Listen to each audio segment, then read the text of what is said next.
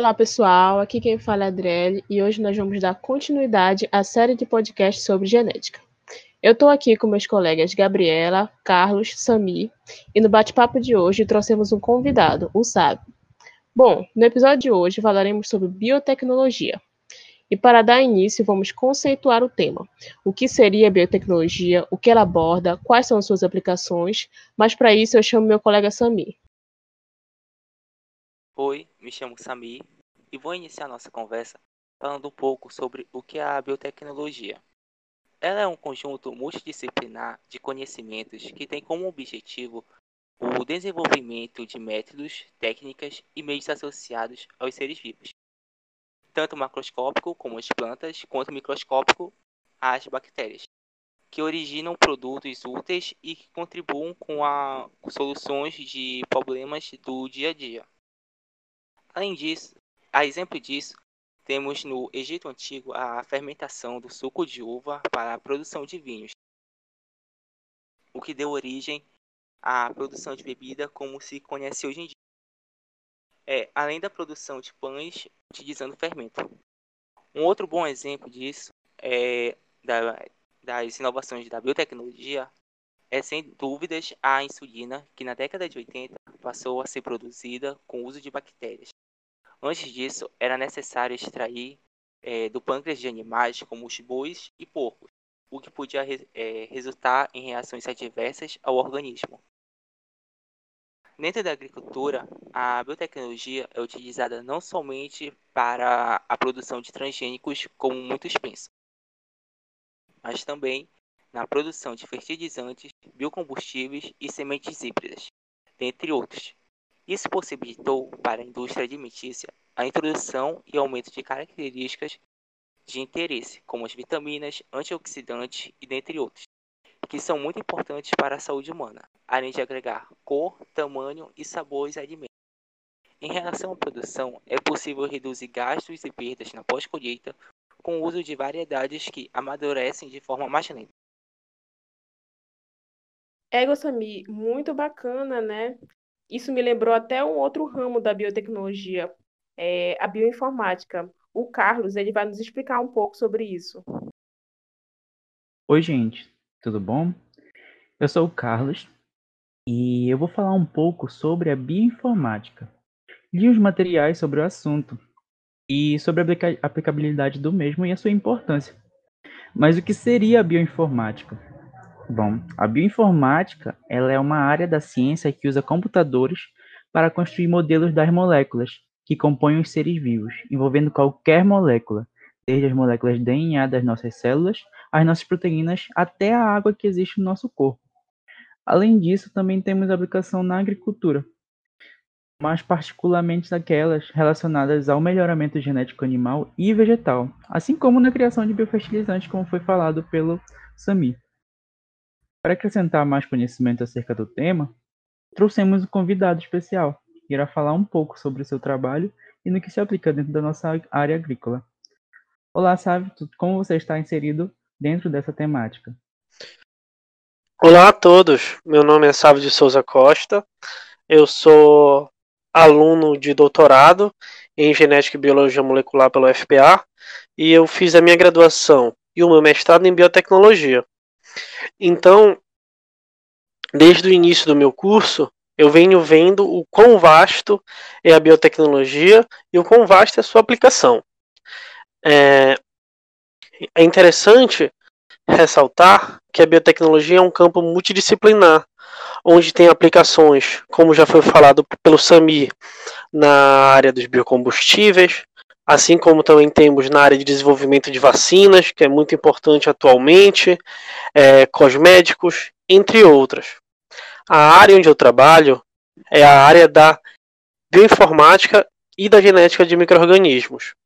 O meu trabalho ele é voltado na prospecção, ou seja, na análise da comunidade microbiana presente em um determinado meio. E como funciona? Como se dá a metagenômica? Como se dá a bioinformática para essa análise? Bem, é da seguinte maneira: é, iremos coletar uma determinada amostra e ver nesta amostra quais são os micro-organismos que estão ali presentes. É, é interessante a gente saber que essa amostra pode ser a amostra de, uma, de um microbioma ambiental ou de uma amostra de, uma, de, um, de, uma, de todos os micro-organismos que estão presentes no intestino de um animal, é, ou quem sabe na água. E assim também temos, assim, envolvendo agronomia agricultura, uma aplicação tentando encontrar esses micro-organismos pertencentes nas raízes e próximos das, das plantas, das árvores, das plantações. O meu trabalho atualmente, no meu doutorado, é fazer a busca desses micro-organismos na palma, com o objetivo de encontrar micro-organismos que façam a promoção de crescimento, ou seja, micro-organismos promotores de crescimento, ou de biomoléculas que tenham essa função. E a partir daí, eu vou é, encontrar esses micro-organismos e fazer todo um processo de biotecnologia para assim tentar produzir um biofertilizante para que a gente use dos próprios micro-organismos é, dos próprios micro-organismos para o melhoramento do crescimento daquela determinada planta. Bem, é isso o meu trabalho. Muito obrigado pelo espaço. Nossa, sabe, muito interessante a tua explicação. Porque isso me fez lembrar de dois artigos que eu li recentemente, muito bons, por sinal, voltados a essa parte da metagenômica. Um foi publicado em 2016 pela Fiocruz e ele falava sobre como a metagenômica ajuda na identificação de agentes infecciosos, recuperando as sequências de ácidos nucleicos que são analisados.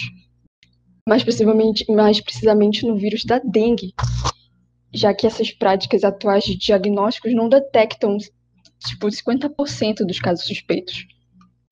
O outro foi publicado em 2017 pela Unesp e nele aborda sobre a produção de bioenergia, que utiliza esses micro-organismos presentes no solo, que produzem umas enzimas específicas que quebram a estrutura da lignocelulose da planta.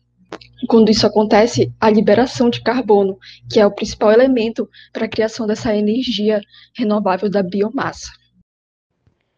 Complementando o que a Gabriela falou, eu lembrei que a nossa universidade, a UFRA, ela desenvolve pesquisas com bactérias e fungos promotores de crescimento de plantas através do Laboratório de Proteção de Plantas, coordenado pelas professoras Gisele e Thelma.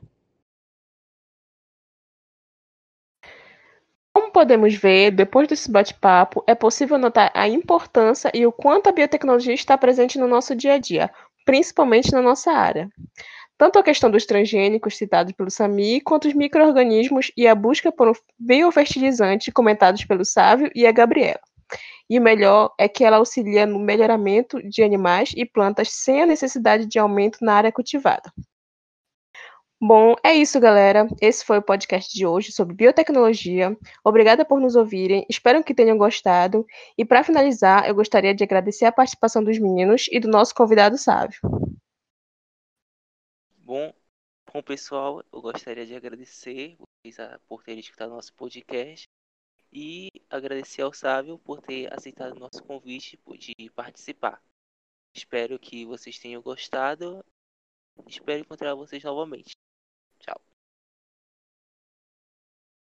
Muito obrigado a todos.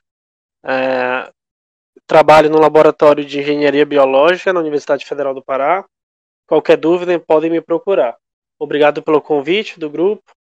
Até o próximo. Obrigada, pessoal, por escutarem o nosso podcast. Espero nos encontrarmos outras vezes por aqui.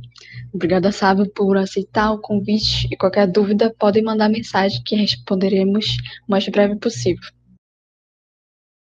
Muito obrigado pela atenção, gente. Aqui a gente encerra o primeiro podcast. Escutem podcast, é uma ferramenta muito importante, mas muito importante mesmo para a questão de compartilhamento de conhecimento e assuntos científicos e acadêmicos. Hoje em dia a gente vê muito questão de informações falsas e isso é uma forma de combater isso. Beijo, gente. Fiquem com Deus. Falou, galera.